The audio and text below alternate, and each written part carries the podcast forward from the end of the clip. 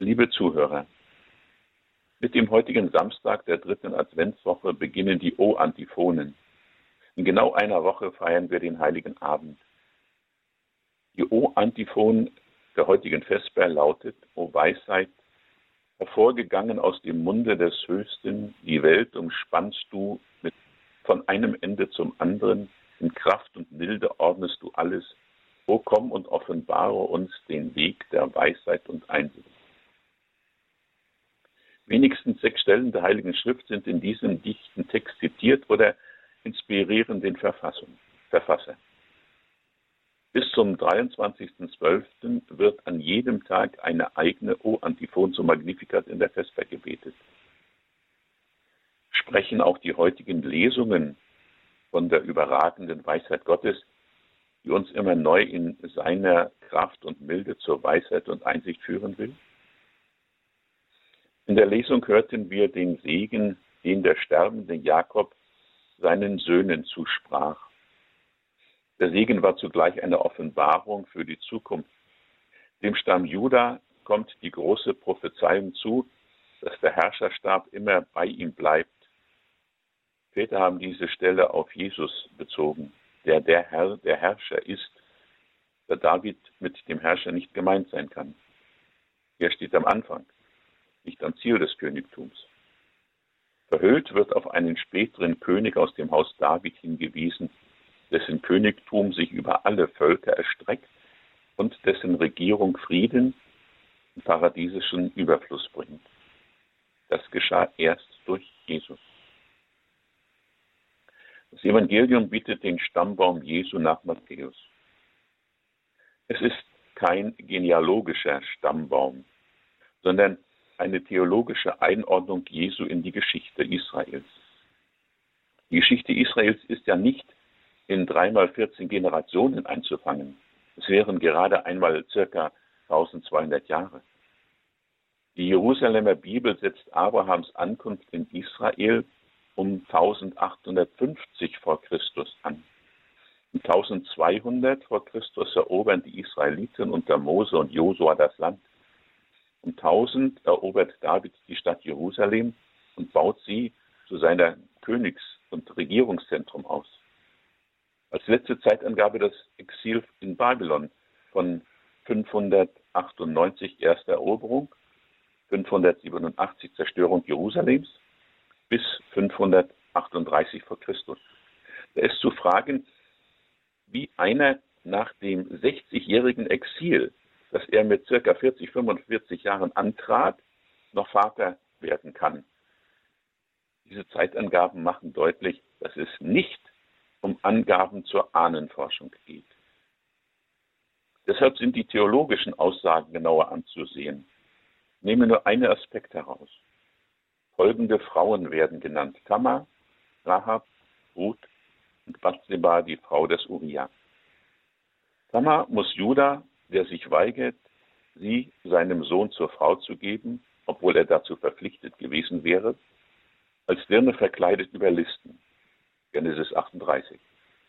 Rahab war nach dem Buch Josua eine Dirne, die die ausgesandten Kundschafter versteckte und so mit ihrer Familie und Verwandtschaft dem Tod bei der Eroberung Jerichos entging.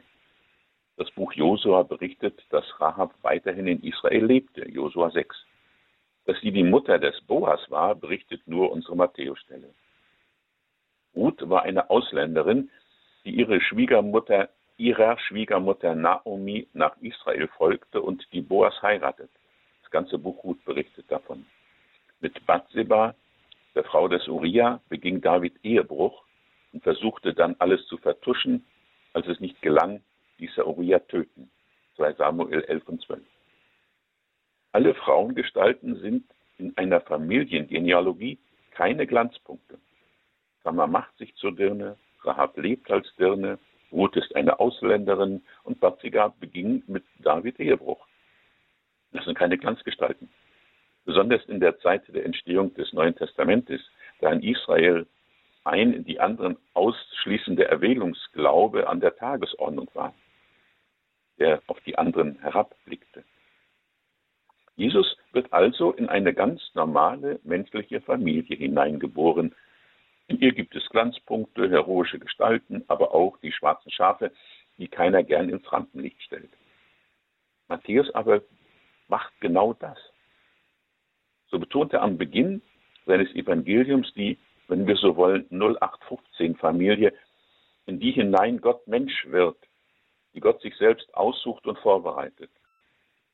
Gott braucht zur Umsetzung seiner Pläne keine im Sinn der Welt besonderen Menschen und Familien.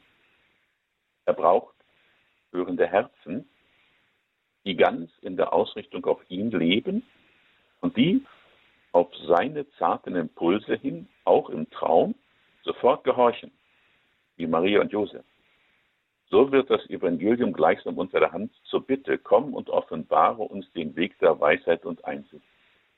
Dann gehen wir den sicheren Weg zum Heil, das uns in der Menschwerdung Gottes angeboten ist. So wünsche ich Ihnen die Gnade, dass die O-Antiphonen der nächsten Tage Sie immer neu in eine tiefere Vorbereitung auf das Geburtsfest Jesu, auf das Fest der Menschwerdung Gottes führen. Dann kann das, was die Väter sagen, auch Ihnen geschenkt werden.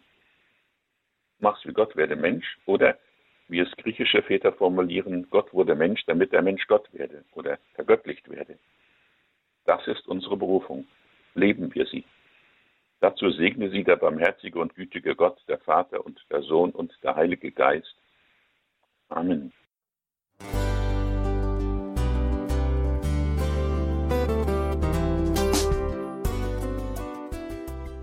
Liebe Zuhörerinnen und Zuhörer, vielen Dank, dass Sie unser CD- und Podcast-Angebot in Anspruch nehmen.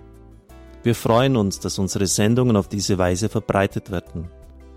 Dieser Dienst ist für Sie kostenlos. Für uns ist er allerdings mit einem nicht unerheblichen finanziellen Aufwand verbunden. Deshalb sind wir für jede Spende dankbar. Alle Bankverbindungen unserer Spendenkontos können Sie über unsere Homepage horeb.org unter dem Menüpunkt Spenden einsehen. Dort besteht auch die Möglichkeit, online zu spenden. Natürlich nach den neuesten Sicherheitsstandards. Sie können diese Informationen auch bei unserem Hörerservice unter der Telefonnummer 08328 921 110 erfragen. Ich wiederhole die Rufnummer 08328 921 110. Vergelt's Gott für Ihre Unterstützung. Ihr Pfarrer Kocher.